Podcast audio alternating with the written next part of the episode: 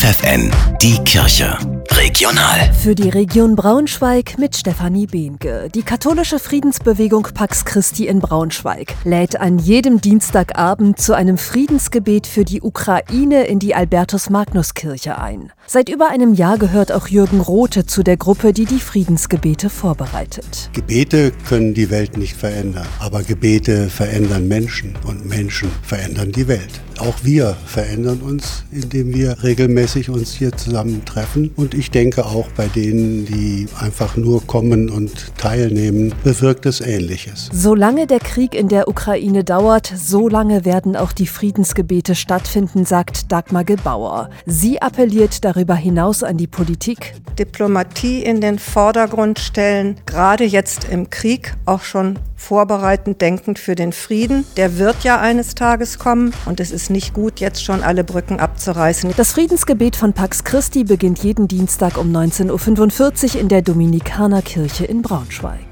Hoffnungszeichen, so heißt die Ausstellung der Künstlerin Alvina Pompe in der Jakob Kemenate in Braunschweig. Vor allem das Material, mit dem sie arbeitet, ist außergewöhnlich. Ihre Bilder zeigen christliche Symbole, gefertigt aus Glitzerpapier von Pralinen, Schokoladeneiern, Weihnachtsmännern und Marzipanherzen. Dieses Papier, das ist für mich kostbar und ich habe eine Freude daran, das zu bearbeiten und am Ende habe ich dann etwas, was ich hübsch finde. Ihr könnt die Hoffnungszeichen noch bis zum 12. November am Eiermarkt in Braunschweig sehen.